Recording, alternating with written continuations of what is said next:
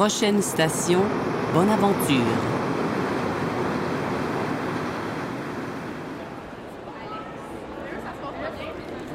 Salon du livre de Montréal, jour 3. Mon nom est Chloé Varin.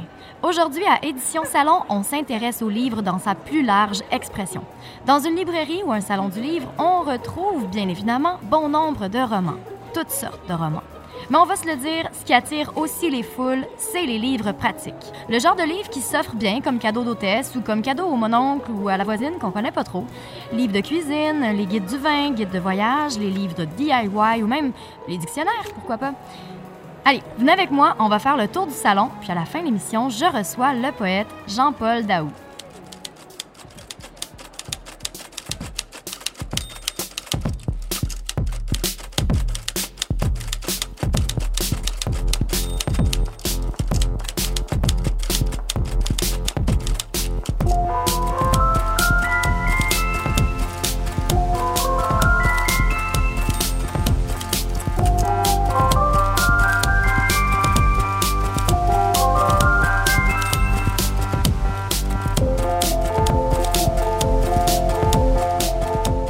Le but de ce podcast est de vous inviter à passer au Salon du Livre de Montréal.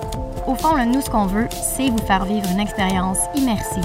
Une visite auditive dans les stands, les allées, mais aussi dans quelques lieux moins fréquentés du salon.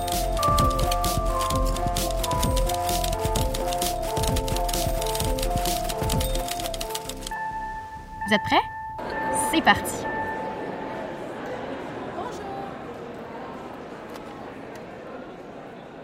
Alors, euh, j'attrape Dany Laferrière qui vient tout juste de descendre de la scène de Radio-Canada, qui a accepté euh, de répondre à quelques questions concernant le Salon du Livre, bien sûr. Bonsoir, Monsieur Laferrière. Bonsoir. Ça va bien? Oui, ça va. Vous, euh, vous participez à beaucoup de salons du livre, vous êtes appelé à voyager de par le monde. Qu'est-ce que ça fait de revenir à Montréal, d'être au salon du livre ici? Est-ce qu'on se sent un peu euh, chez nous? Est-ce qu'on se sent en pyjama?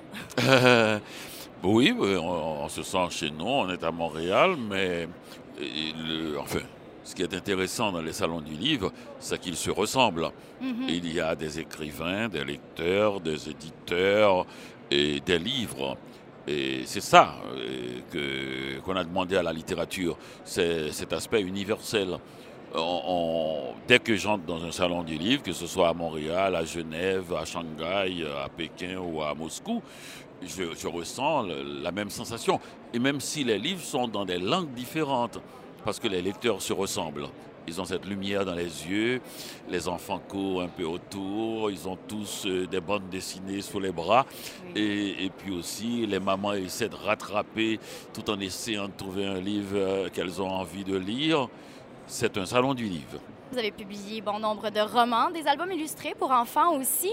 Mais là, je sens de plus en plus que vous tentez, vous explorez au niveau de la forme. Euh, autoportrait de Paris avec chat, euh, vers d'autres rives. Il y a des illustrations réalisées par vous-même, euh, la typographie. Est-ce que, est-ce que vous avez cette volonté justement d'explorer d'autres rives? Merci, c'est lié à- au titre vers d'autres rives.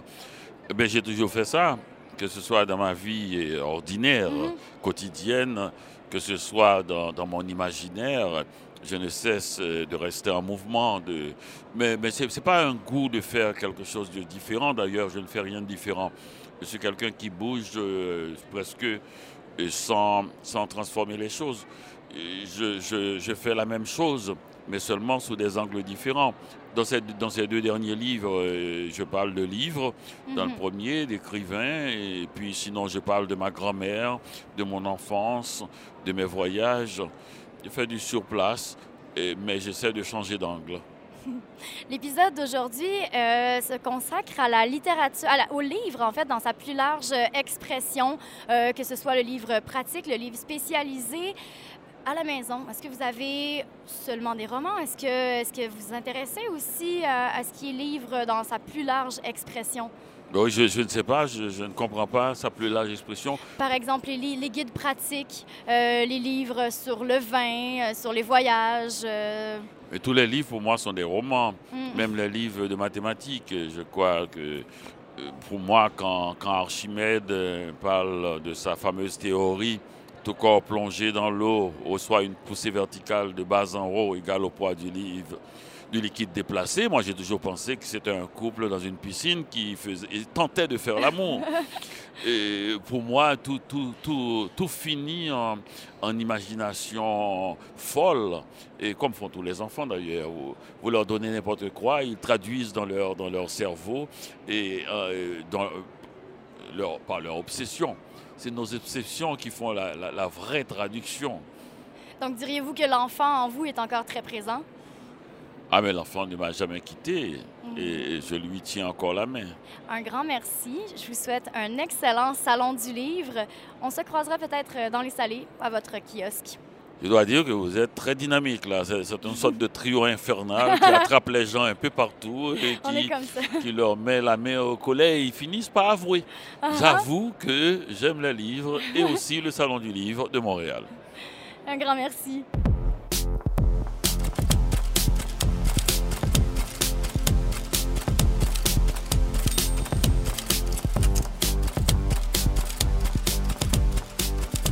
J'ai demandé aux gens les livres qu'ils comptent offrir cette année en cadeau pour les fêtes. C'est pour ma fille, c'est le, journal de Dylan.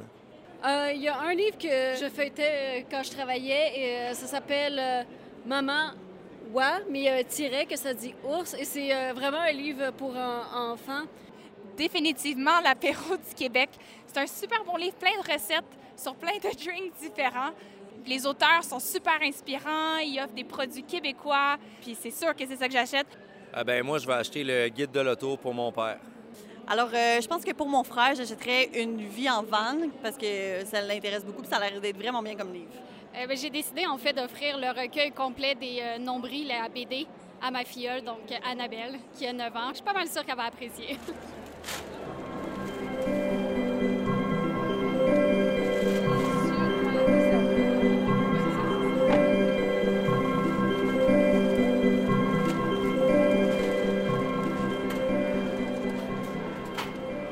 Bonsoir, Jean-Philippe Dion. Bonsoir. Comment allez-vous? Super bien. Est-ce qu'on se tutoie ou est-ce qu'on se vous voit? Euh, on y va au-dessus. oui, oui. La vraie nature, La on vraie y va nature. Oui, oui. La vraie nature de Jean-Philippe Dion, c'est quoi? C'est pas mal le gars qui est ici, qui rencontre le monde, qui a un sourire, qui aime poser des questions aux gens, apprendre à connaître le public de la vraie nature. Puis, tu sais, moi, j'utilise ce genre de, de rencontre-là pour faire une espèce de focus group avec les téléspectateurs, tu sais, parce que je trouve que c'est dur quand on fait de la télé. On n'a pas le contact avec le monde, tu sais. On peut être bien fier de notre projet. Pas mais de finalement, ben non, exactement. On ne sait pas finalement qu'est-ce qu'ils ont aimé, qu'est-ce qu'ils n'ont pas aimé. Donc, moi, je pose plein de questions, puis je veux savoir pour qu'on puisse s'améliorer tout le temps. Ouais. Premier salon du livre pour toi. Oui, oui. Quel effet ça fait? Bien, c'est fou quand même. honnêtement, je m'en venais tantôt avec mon copain parce qu'on a écrit ensemble le livre. Oh, puis euh, avec un autre Martin également. Donc, on a écrit à six mains. Puis je m'en venais puis je me disais, c'est le genre de choses que j'avais même pas pensé mettre sur ma bucket list, de venir signer des livres au Salon du Livre. Là. Je pensais jamais sortir un livre, en tout cas pas à ce moment-ci de ma vie mais c'est très agréable. Puis je trouve que c'est le fun parce que autant la télé, tu sais, oui, ça reste évidemment, puis on peut ressortir nos vieilles cassettes dans 20 ans, mais le livre, c'est le genre d'objet qui va toujours rester près de moi, tu sais, que je vais avoir sur mon bureau, que je vais avoir sur une tablette euh, chez moi comme bel objet, euh, que j'espère voir sur la table à café chez mes parents. Euh, tu sais, c'est vraiment un objet qui est très significatif pour moi. Est-ce que ça t'a donné envie de te commettre à nouveau et d'en faire encore plein d'autres? Euh, honnêtement, je n'avais pas soupçonné à quel point écrire, c'était du boulot. Là. C'est complètement fou parce que moi, je suis le genre d'avoir des, à avoir des belles idées puis à me dire, hey, on lance un livre. Ouais. Mais party! Dans l'absolu, ça semble. Euh, c'est un beau projet, c'est facile. Ouais. Mais c'est des heures et des heures. On a replongé dans nos dossiers de recherche. On a ressorti les roches de tournage pour revoir ce que les invités avaient abordé dans l'émission. J'ai séquestré les deux auteurs pendant une fin de semaine complète dans, le chalet. Oui, exactement. c'est très concept. Eux autres, tu pensais qu'on était pour aller faire du ski alpin, du ski de fond. Finalement, on est resté dans le chalet pendant genre 48 heures. Oui, c'est ça, exactement. Mais c'est vraiment beaucoup de travail. Aussi, relire notre, notre manuscrit, relire nos textes. Moi, à un moment donné, je n'étais plus capable. ça parce nous que, sort par tous les ben, Vraiment, parce que ces entrevues-là, moi, je les ai faites à la télé et là, je les relisais à l'écrit. J'ai approuvé les montages. Fait que je connais chaque mot de chaque confidence. Je peux te dire ce que Michel Richard a raconté, ce que Marie-Pierre Morin a raconté. Je peux vraiment tout te dire mot, mot à mot. Est-ce qu'il y a des entrevues inédites aussi dans le livre? Il n'y a pas d'entrevues inédites, mais il y a des textes textes inédits. Donc, moi, j'ai signé quelques textes où je dévoile des secrets euh, sur la vraie nature. Donc, autant euh, pourquoi je suis jamais là quand les invités arrivent. Tu sais, je suis euh, Oui. vraiment mauvais hôte, là, finalement. Donc, je raconte ce genre de secrets-là. Il y a plein de choses que je raconte comme ça dans le livre, sur les coulisses, finalement. On a écrit des recettes. On publie aussi des recettes qu'on a mangées avec les invités dans le chalet. Donc, euh, si les gens veulent manger le ragoût de boulettes que Céline et René ont mangé, quand ils sont allés manger chez Michel Bergeron, la Ben là. recette est dans le livre. Et ça, ça intéresse le public en plus d'avoir les, les coulisses, d'avoir accès Ben oui, c'est à ce qu'on voit pas à la télévision. As-tu déjà mangé un ragoût de boulettes que Céline a mangé, toi? Non. Bon, ben achète le livre. Merci. Ça fait grand plaisir. Bon salon du Merci livre. beaucoup.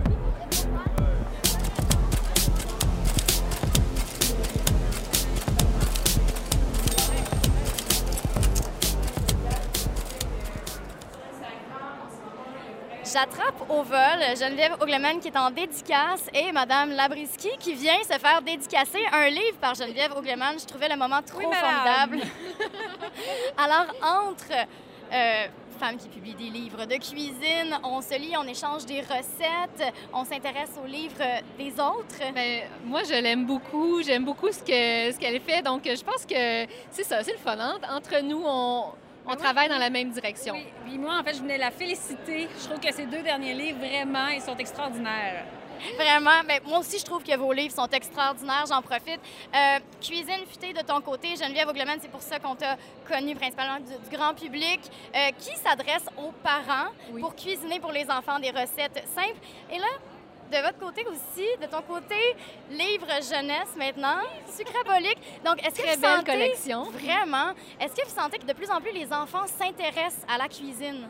Bien, moi, en fait, l'idée de partir la collection Mini Labriski, c'est parce qu'il y a des enfants qui venaient me voir en me disant un jour, je veux devenir Madame Labriski.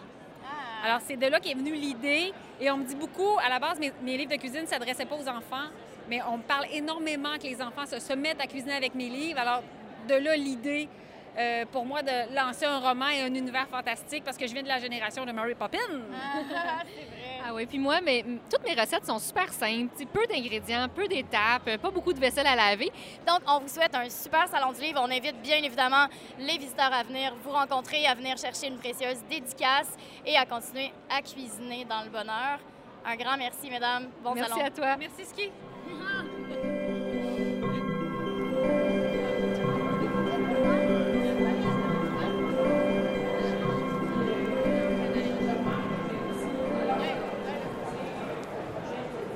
Je suis avec Ginette Blais, Madame euh, Ginette Blais, qui fait des livres d'horoscope, qui fait l'horoscope aussi dans le journal quotidiennement. Elle m'accompagne au quotidien, ça fait partie de ma routine matinale. Madame Blais, comment allez-vous? C'est génial. Ah ben là, on sent de plus en plus un retour, euh, un engouement pour l'horoscope, pour l'astrologie. Oui, oui. Ça, j'imagine que ça vous fait plaisir. Ça me fait plaisir parce que les milléniums ont compris quelque chose. Ce que, que bien du monde n'a pas compris, c'est qu'ils demeurent maîtres de leur destin. Absolument. Quand même, même que je te dirais, euh, tu vas prendre l'avion pour te rendre à Londres, puis tu vas avoir une grosse carrière. Si tu as le mal de l'air, tu prendras jamais l'avion pour aller à Londres faire ta grosse carrière. S'il y a quelque chose que les milléniums ont compris, c'est ça. Fait qu'eux autres ne sont pas dans « Ah oui, ce qu'elle m'a dit, c'est sûr, puis là, ça va arriver pour le vrai. » Non, ils sont capables d'en prendre parce que vous savez que vous êtes maître de votre destinée. Ça, c'est un outil pour vous aider d'introspection. Peut-être qu'un matin, tu te lèves, tu as juste envie de lâcher ton travail, alors qu'en fait, tu devrais rester un petit peu plus parce qu'il y a quelque chose d'extraordinaire au bout. Moi, mon rôle, c'est de pas te dire de lâcher ton travail. Mon rôle, c'est de te dire, tu sais, si tu t'offres un peu, petit bélier ou petit... euh, bon, si tu t'offres un petit peu, sais-tu qu'est-ce qui va arriver? Dans deux mois, tu vas rencontrer peut-être le bon travail pour toi ou la bonne personne, puis tu vas prendre un nouveau tournant dans ta vie. Fais juste respirer. Et là, je tiens dans mes mains Horoscope 2020. Oui, mon bébé. À quoi est-ce qu'on peut s'attendre pour 2020? Écoute, 2020, je pense que vous êtes tous descendus dans la rue, Ouais. pour Oui. dire au monde, euh, réveillez-vous, gang de- d'endormis. Bien, ça va continuer de plus belle en 2020. Parce que vous autres aussi, vous avez compris ça, que l'argent ne se mange pas. Non. Hein? Vous l'avez pogné, ça, vous autres?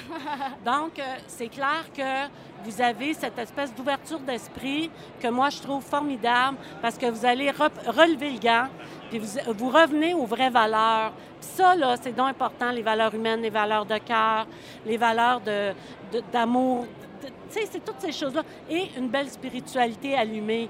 C'est que vous ne vous laissez pas descendre dans la dépression, vous autres. Non. Vous la pognez la vie, vous la regardez, vous la pognez au cou, puis tu dis non, tu m'auras pas. Moi, moi, je vais être heureuse. Moi, je choisis d'être heureuse, tu sais.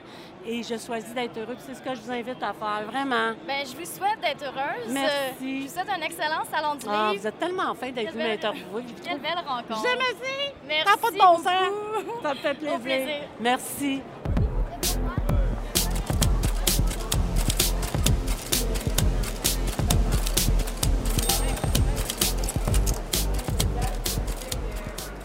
Édition Salon fait un arrêt euh, au stand de Ulysse euh, où on a fait la rencontre de Nathalie Richard qui a écrit La route des vins dans le monde, 50 itinéraires de rêve. Bonsoir, Madame Richard. Bonsoir. Ça va bien? Ça va très bien, merci. Oui, alors euh, je présume que vous êtes une grande voyageuse puisque vous nous amenez à travers le monde. 50 itinéraires de rêve. Votre itinéraire préféré? En fait, oui, je suis une grande voyageuse, mais je sentais vraiment que les Québécois sont des grands voyageurs aussi, qu'il y avait une demande pour avoir une information sur comment voyager dans le vin, où voyager, quel Mhm. itinéraire faire. C'est pas tous les vignobles qui sont ouverts au public. Euh, si j'ai mis l'itinéraire dans le guide, c'est parce que je l'aimais. c'est Donc, ça. mon itinéraire, c'est très personnel. C'est comme, c'est quoi ton vin préféré? Ben oui. Comme dirait Véronique Rivet, c'est comme mes enfants, ça dépend des jours. fait que moi aussi, j'ai plein de vins préférés, mais ça dépend des moments, avec qui, pour quelle occasion. La même chose pour les routes des vins. J'ai beaucoup aimé les, euh, les routes destination, comme aller pour la première fois en Afrique du Sud. Euh, surtout que été super bien reçue là-bas. C'est vraiment un pays extraordinaire qu'on qu'on soupçonne même pas à quel point c'est euh, intéressant à visiter au niveau de la culture, au niveau des vins, au niveau de la gastronomie, au niveau de l'accueil. Même chose, euh, j'ai dû aller en, en Australie, en Nouvelle-Zélande. Ça, c'est Ah, dur, tellement- ouais, c'est ça. Ça faisait des années que je rêvais d'aller là-bas. Fait que c'est certain que personnellement, c'est des endroits qui, qui sont euh, pour moi magiques parce que c'est des rêves réalisés. On a longtemps eu des préjugés sur le vin québécois. Ouais. Avez-vous euh, un, un vignoble, un vigneron québécois euh, que vous aimeriez faire découvrir à nos auditeurs? Je dis un, ça peut être plusieurs Ben, aussi. J'en ai vraiment plusieurs. On peut partir de Montréal, aller euh, vers Oka, euh, Rivière-du-Chêne. La Mm. cantina, c'est vraiment des vins fabuleux qu'on peut commencer par acheter à la SAQ pour goûter, voir si on aime ça. Puis là-bas, ils vont vous accueillir merveilleusement. On peut manger tapas. Le printemps rosé dans les cantons de l'Est, c'est vraiment le fun. On part, euh, on prend la route, on s'en va vers euh, la Montérégie, on peut aller à Domaine Saint-Jacques. Après ça, on va vers Hemingford. Euh, le Chaboté, il y a toutes les cidreries aussi, les cidres de glace. Puis on reprend la route vers Donham, l'Orpailleur, Château de Cartes, Union Libre, jusqu'à Domaine du Ruisseau. Puis, euh, si vous êtes à Québec, il y a euh, l'île d'Orléans. Et la route des vins, c'est une expérience évidemment euh, olfactive, gustative, mais c'est aussi une expérience humaine. D'aller rencontrer les vignerons puis les gens qui sont passionnés derrière le produit. Ça, déjà, ça fait comprendre comment ça se fait du vin. Puis en plus, ça, ça- ça fait aimer le terroir. Ça nous aide à comprendre mieux l'ensemble de la vie, je pense. Nathalie Richard, merci. Merci On beaucoup. vous souhaite encore une multitude d'itinéraires de rêves. Merci à vous voyages. aussi. Je vous en souhaite tout plein à vous aussi. Merci.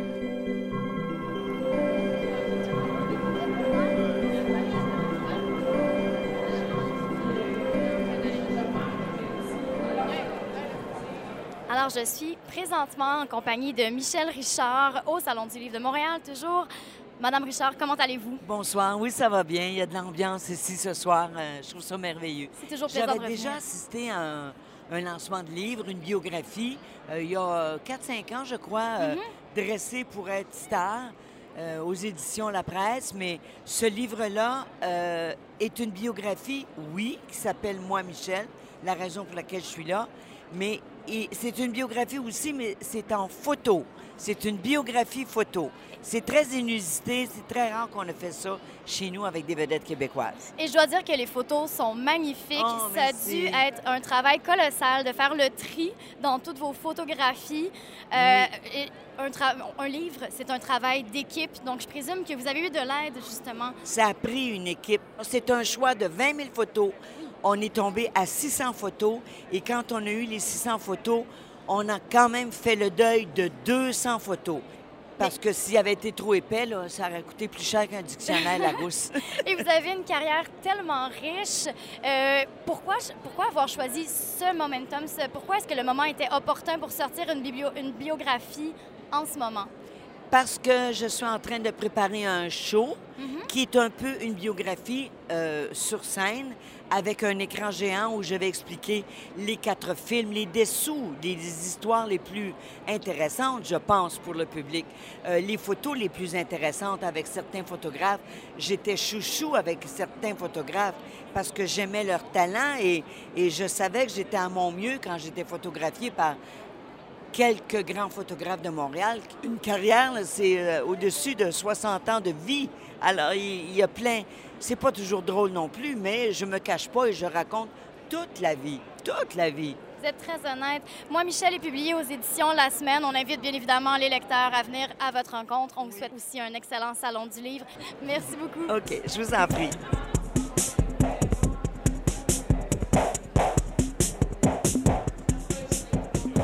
Allée à la rencontre des visiteurs pour savoir quel livre ils utilisent le plus souvent à la maison.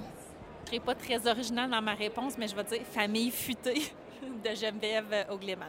Malheureusement, je connais juste le titre en anglais, c'est The Decision Book, un livre de matrice décisionnelle. Euh, dans mon cas, ce serait le- les dictionnaires. Je dis les dictionnaires, je suis traductrice de profession, donc oui, beaucoup de dictionnaires, mais beaucoup de dictionnaires euh, sur écran, donc en version électronique. A un livre qui vient de sortir dernièrement qui me fait complètement triper, c'est le livre de Lydiane Saint-Onge et de Léonie Saint-Onge, Voyage 101. Fait que plein de trucs sur le voyage. C'est une référence, une bible en fait pour des voyageurs, autant des jeunes que des expérimentés. Fait que c'est mon livre qui me fait triper en ce moment.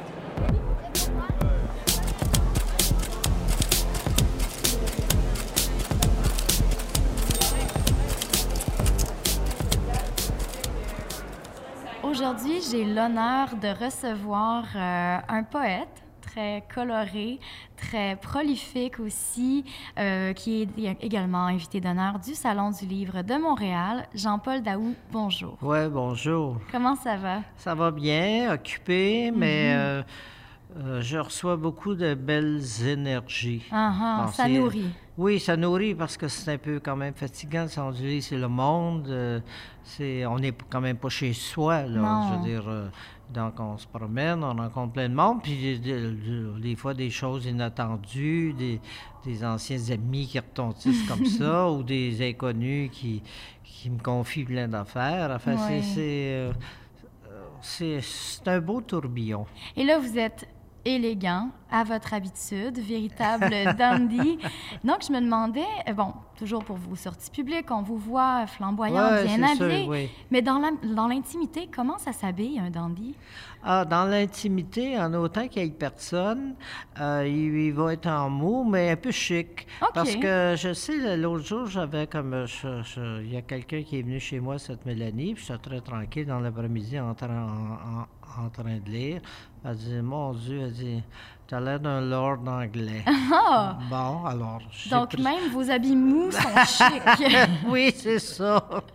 bon, je suis intimidée, ça y est. Mais mon, linge mou n'a pas l'air de ça.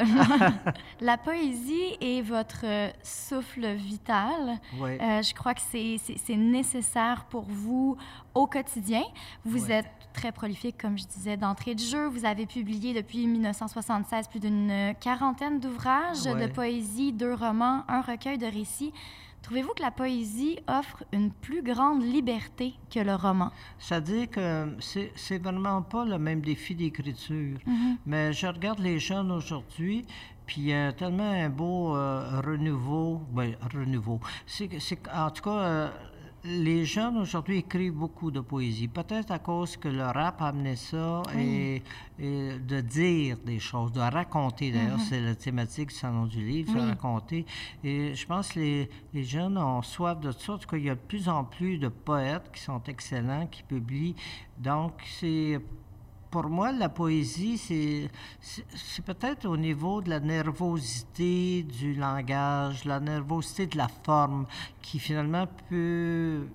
Vous savez, écrire un roman, il faut raconter quelque chose en général. Mais dans le poème, on peut aller partout, on peut faire ce qu'on veut. C'est beaucoup plus éclaté comme forme. Donc, il y a beaucoup plus, comme vous dites, de liberté. Mhm. Et ça, je pense que euh, moi, en tout cas, ça correspond plus à mon, je mon inquiétude quand j'écris et tout ça. Euh, Bon, j'ai écrit des romans, je le sais un peu comment ça se passe, puis c'est beaucoup de, c'est- une autre dynamique. Donc, écrire de la poésie, c'est se permettre plein, plein d'audace qu'on ne peut pas peut-être faire nécessairement en roman. Et peut-être aussi qu'on se dévoile, mais de façon plus voilée, si je peux me permettre? Ah, c'est bien la danse des se voiles, oui. C'est que on se sert d'images. Mm-hmm. qui sont en, en 40 lignes, on peut écrire un poème qui frappe l'imaginaire et sans avoir rien dit c'est-à-dire sans avoir raconté, mais les images frappent. euh, je veux dire, si on lit Le bateau ivre de Rimbaud, par Oui. exemple, c'est un exemple, bien, on est bombardé d'images qui n'ont pas de sens au niveau logique et pour- qui pourtant nous parlent. Puis ça, c'est la force de la poésie, de, de faire, d'aller dans des zones qui sont tout simplement déconstruites, qui sont des tourbillons et qui, où la logique prend le bord. Mais quand, quand je dis ça, c'est une forme de poésie parce qu'on peut raconter très bien un drame familial, un drame amoureux, puis ça, peut être très limpide aussi. Mhm. Mais c'est ça, la poésie, il n'y a pas une marque euh, de commerce que je dirais qui est fixe. C'est difficile d'expliquer la poésie. Et pourtant, j'en fais. Mais bon. c'est- Mais vous le faites de façon. euh, c'est- c'est- ça fait partie de vous. c'est- Instinctif, je C'est dirais. instinctif, c'est Ben, ça. En, en- en même temps, j'ai tout lu. Bon, j'ai tout lu. Aujourd'hui, on ne peut plus dire ça. Mais quand je- quand j'étais jeune, je, lisais tout ce que je pouvais. J'ai lu avant d'écrire. Puis Rimbaud a fait pareil. Là, Mm. que, je dis, quand il a rencontré Verlaine, il connaissait. Il avait lu tous les poètes grecs, latins, il connaissait dans leur langue. Et, ce, euh, euh, Nelligan, c'était pareil. Il, avait, il connaissait les symbolistes, il connaissait Baudelaire. et il avait lu ce qu'il pouvait lire à son époque. Puis je pense qu'on ne peut pas écrire si on ne lit pas. Mm. Parce que sinon, à ce moment-là, on, on- on- on cultive des formes qui sont, qui sont euh, dépassées, surannées et tout. Oui. Ou on pense avoir l'idée du siècle alors que Ah, ça a ben déjà oui, été ben- fait. ben ça, je sais, parce que j'ai Oui. enseigné, puis j'avais des cours d'atelier littéraire. Oui. Puis bon, ça arrivait avec leurs égaux de montgolfière. Trump, c'est rien. Et puis là, il... on ne peut pas toucher au texte, alors que euh, finalement, quand on travaillait et tout, ils comprenaient que là, à un moment donné, il y a une forme là-dedans. Là. Uh-huh. Ah, C'est pas parce que tu as l'émotion du siècle? D'ailleurs, on ne fait pas de la bonne littérature avec des bons sentiments. Hmm. Ça marche pas. Il ne faut pas que ce soit trop Non, absolument lisse, pas. À ce moment-là, on va prendre les courriers du cœur, c'est le meilleur poème au monde, parce qu'il y en a-tu de l'émotion là-dedans? là? Ah, ça oui. Bon, Ah, oui. alors voilà. Vous parliez de jeunes poètes euh, et là, bon, de vos étudiants. Qu'est-ce que vous auriez euh, à leur recommander? Parce que, bon, on sait, c'est, c'est pas facile euh, au Québec ou de façon générale, vivre de sa plume. Euh, c'est d'autant plus vrai quand on est poète. C'est un Mm. peu l'enfant pauvre, malheureusement, de la littérature. Ouais. Et donc, ce serait quoi votre conseil à ces, à ces jeunes? Ben, c'est-à-dire que euh, moi, en tout cas, moi, j'ai enseigné parce que bon, j'ai fait des études, j'ai eu des diplômes. Moi, j'avais besoin de sécurité Mm. pour écrire. Sinon, je suis insécure, il me manque un chèque, je suis dans le rouge, euh, je vais être euh, expulsé de mon loyer. J'ai pas l'énergie d'écrire. libre. Mhm. Alors, je- moi, le conseil que je donne, écrivez si vous voulez, tant mieux, mais ayez un point d'appui concret dans le réel qui va vous permettre de justement d'avoir le temps d'écrire, d'avoir la liberté de, euh, euh, de libérer vos neurones du souci quotidien le plus possible.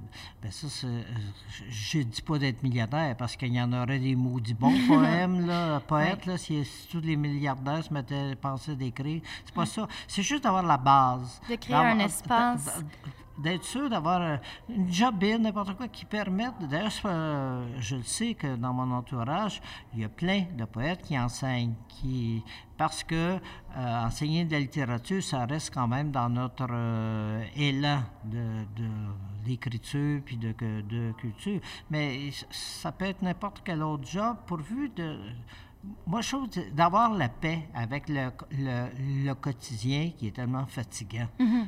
Parce qu'il y en a qui ont une vision romantique, écrire Oui. de la poésie. Ben, c'est bien beau à 20 ans, mais à 50 ans, là, c'est un désastre. Mhm. C'est aussi simple que ça. Parce que vous avez flambé toute votre énergie à essayer de survivre. Oui. Et euh, vous avez participé ici même au Salon du Livre de Montréal au euh, Poématon, je crois Oui, que je le hier, prononce bien, oui. hier. Euh, ben, déjà, pouvez-vous euh, nous expliquer euh, le concept et comment est-ce que vous avez trouvé votre expérience? Ben, c'est la troisième fois, je pense que je le fais, la quatrième fois. Mhm. Le poématon, c'est quelqu'un qui est un peu genre confessionnal. Oui. C'est-à-dire qu'il y a quelqu'un qui s'assied, qui tire le rideau, et là, il y a une ouverture, puis, bon, il me regarde, et euh, moi, je- j'écris un court texte à partir de ses demandes. Wow. Alors, il y a des gens qui ont des thématiques. Il y a il y en a un, c'est la nostalgie, un autre, c'est le désir, un autre, c'est pour parler à sa petite fille qui est végane. Bref, il y a toutes sortes euh, de thématiques qu'on nous propose et on écrit là-dessus. Mais c'est tout un défi, c'est Ah ben, de l'improvisation. Oui, mais en même temps, c'est stimulant parce que, euh, bon, on est là comme écrivain public quasiment là, pour écrire. Et euh, nous-mêmes, ça nous met en, déséquilibre, ça Mhm. nous sort de notre zone de confort. Mais les gens qui viennent là ne sont pas contre nous autres. Là. Ils, ils sont contents d'être là, puis ils veulent avoir un texte manuscrit d'un tel, d'un tel. Et euh, ça, on le sait, ce jeu-là, mais c'est... Moi, je trouve ça sympathique. Ça me force à ce moment-là à imaginer quelque chose, à m'écrire, parce que c'est sur le vif. Ben, je sais du moins que vous avez fait une heureuse, sûrement plus d'un, mais euh, donc une relationniste du Salon du Livre qui était très touchée par le poème que vous avez rédigé pour elle et qui, qui, qui nous promet de l'encadrer, de le garder Ah, précieusement. donc, euh, un grand merci hier, de ça. sa part, oui. Ah, incroyable. Ben oui, ben oui je- je- il, y avait, il restait encore du monde, mais j'étais obligé de me, de me sauver parce que j'avais que- Ah bon, on a d'autres quelque chose engagements. d'autre. Mm. Mais euh, ouais, ben, tant mieux. Puis euh, c'est une belle expérience parce que c'est- on est seul avec la personne. Puis c'est pas pour parler, parler, c'est que la personne. Puis souvent, la personne se confie. Mhm. euh, euh, Il y a une certaine intimité qui ben, se c'est qu'elle me dit des choses qu'elle ne dira pas aux autres. Là. C'est ça, c'est le fun. D'où l'expérience c'est- confessionnelle. C'est excitant. euh. ah, ben oui, puis en tout cas, euh, je vais arrêter ça là-dessus. Et vous dites qu'il y a une certaine profondeur dans la superficialité. Est-ce qu'on ne serait pas obligé justement d'une certaine manière de trouver une certaine profondeur à l'existence dans, dans un monde où, où les apparences priment? Oui, aujourd'hui, évidemment, c'est la superficialité dans, dans tout ce qu'elle a de, de péjoratif. Mhm. C'est Baudelaire qui disait qu'il y avait de la profondeur dans la superficialité. Voyons, j'ai pas de ce mot-là, mot superficialité. D'ailleurs, il était tellement féroce, misogyne, Baudelaire. Il disait Mhm. que la femme était trop superficielle pour être dandy. Bon, tu vois, c'est complètement... En tout cas, ça, c'est Baudelaire qui disait ça, Ouais. c'est pas moi. Dans ce qu'on dégage, c'est toujours superficiel sur le coup. C'est une image qu'on Mhm. donne. C'est une fine membrane qu'à un moment donné, si on creuse, on va tomber dans d'autres choses. Moi, je dis souvent que je nuis à mon œuvre de mon vivant parce que les gens me voient flamboyant et tout. Quand ils lisent mon œuvre, c'est il y a des choses beaucoup plus sombres et élevées. Euh, je parle de mon époque quand même, puis je parle de ce que Mm. j'ai vécu. Mais dans la superficialité, il y a quand même cet aspect ludique que je trouve qui est intelligent. Hmm. Bon, ça, c'est une forme de superficialité que moi, je je parle pas de make-up, là. Mm. Ça n'a rien à voir avec le maquillage. Mais même si le maquillage est important, chaque civilisation s'est maquillée. Pourquoi? Bon, parce qu'elle voulait donner un ton, elle voulait donner un style. Les Égyptiens ont inventé un maquillage au col extraordinaire qui dure encore aujourd'hui. Mais c'est une façon de- d'allumer la personne et de la rendre des fois plus présente encore. Hmm. C'est un, un passeport. Alors, déjà, je sais, bon, je m'habille flamboyant, j'arrive en quelque part, on me spot, c'est évident. Puis j'en suis très conscient, je le fais pas juste pour ça, mais je le fais pour ça, entre autres. Moi, l'anonymat m'intér- m'intéresse pas. Bon, on va être mort assez longtemps. là. Que dans mon vivant, j'aime bien m'amuser, Oui. mais m'amuser, comme je dis, de façon quand même, euh, vous savez, comme une œuvre d'art, en fait. Bon, je ne veux pas me rendre peut-être jusque-là, mais le, dandy, c'est ça, il veut faire sa vie euh, une œuvre d'art, le quotidien, puis les... les alors, amener peut-être un élément qui ne correspond pas nécessairement au code ordinaire gris du quotidien. Puis ça, je trouve que c'est beaucoup d'ouvrages, ça coûte cher, puis, mais euh, c'est, c'est, une, une carte de visite que je trouve sympathique. Absolument.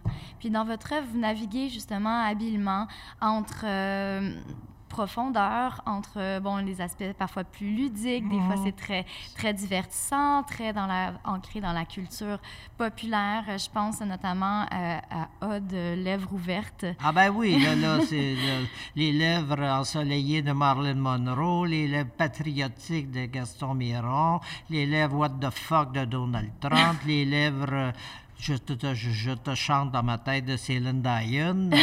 Euh, c'est tout un délire. hein. Ben, il y en a, y en a bien. 900 900 quelques lèvres. Wow. Et je ne vais plus jamais réécrire ça, je suis en train de virer fou. Ah ben. Puis vous, vous imaginez d'avoir 1000 prénoms dans la tête, essayer de trouver l'épithète juste, exact. Donc, ma question, en fait, vous y répondez. J'allais vous demander si en 2019, vous deviez actualiser ce poème, qui, qui des personnalités euh, publiques j'irais euh, parce que quand je lis à l'étranger, je m'informe tout le temps des scandales locaux ou, euh, ou nationaux. Puis là, ben, ils me disent, je sais pas, euh, un tel a fait ci, un tel a fait ça, parce que, bon, les, les autres poètes m'informent. Puis là, ben, je, je réajuste mon poème pour que. Parce que c'est un work in progress, c'est ouvert tout le temps, parce que le monde change, pas pour le meilleur, hélas, mais quand même.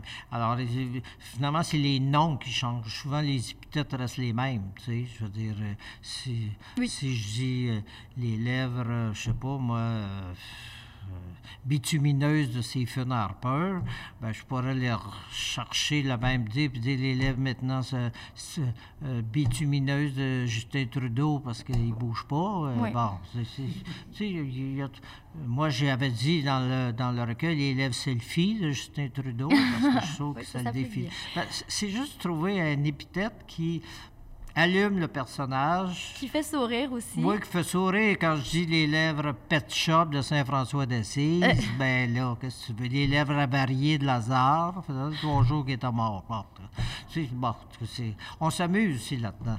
Il y a les artistes qui vont terminer une œuvre, apposer le point final, puis euh, ne plus y revenir. Alors qu'il y a aussi euh, des artistes qui, comme Léonard de Vinci avec la Joconde, euh, qui leur peint toute sa vie durant.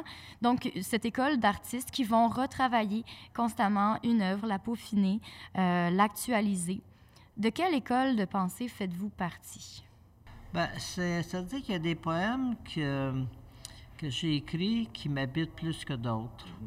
Et euh, il y a des poèmes que, bon, on va mettre les choses claires. Comme Les cendres bleues, il est écrit, lui, c'est clos. On n'y retouche plus. Par contre, l'Amérique, que j'ai écrit, c'est un poème éclaté, je pourrais donner des suites. Il y a des poèmes, qui, des recueils qui euh, prêtent à- à- au changement ou en tout cas un work in progress, comme je disais tantôt. Alors, c'est c'est pas. Mais en écrivant le texte, je ne le sais pas nécessairement. Ben, c'est sûr qu'avec les lèvres, je savais que j'étais pour m'amuser avec ça, puis c'était euh, infini, là. Bon.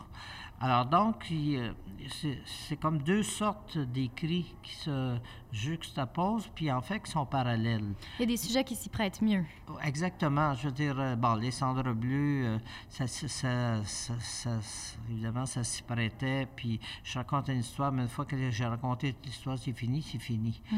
Mais alors qu'il y a des thématiques qui sont plus larges, qui permettent plus d'envol. Mais euh, j'ai pas l'intention, par contre, de reprendre un poème qui, est comme une recette de continuer. J'aime mieux essayer d'aller voir ailleurs. De... Bon, là, j'ai un défi à Radio-Canada, ça fait 9 ans. J'écris des poèmes à toutes les deux semaines. Au début, c'est juste une semaine, mais c'était trop essoufflant. De trouver des thématiques, le point de vue. Des fois, je prends des poèmes que j'ai écrits, puis je les retravaille. Des fois, j'en invite, comme aujourd'hui, j'ai fait un texte sur la lecture, donc c'est nouveau. Là. Donc, c'est c'est des textes un peu de commande, mais comme on faisait euh, dans les cours européennes, l'artiste était subventionné parce qu'il, euh, c'est ça, c'est Molière, c'est tout le monde, là, je veux dire, puis recevait de l'argent en autant qu'il fournisse la commande. Je suis un peu ça avec Radio-Canada, ben, j'ai pas besoin de Radio-Canada pour vivre, mettre ça clair, là. Mais ce que je veux dire, c'est, ça va dans cette mentalité-là aussi. Mais c'est sûr qu'il y a des œuvres qui, euh, qui sont plus, euh, qui sont plus, comment je dirais, sont plus. le- Le cercle est fermé. Une fois, une fois que le texte est fait, il est fermé, puis on peut je peux pas faire un cendre bleu 2, là. On Mm. s'entend, c'est impossible. Vous parliez de l'international.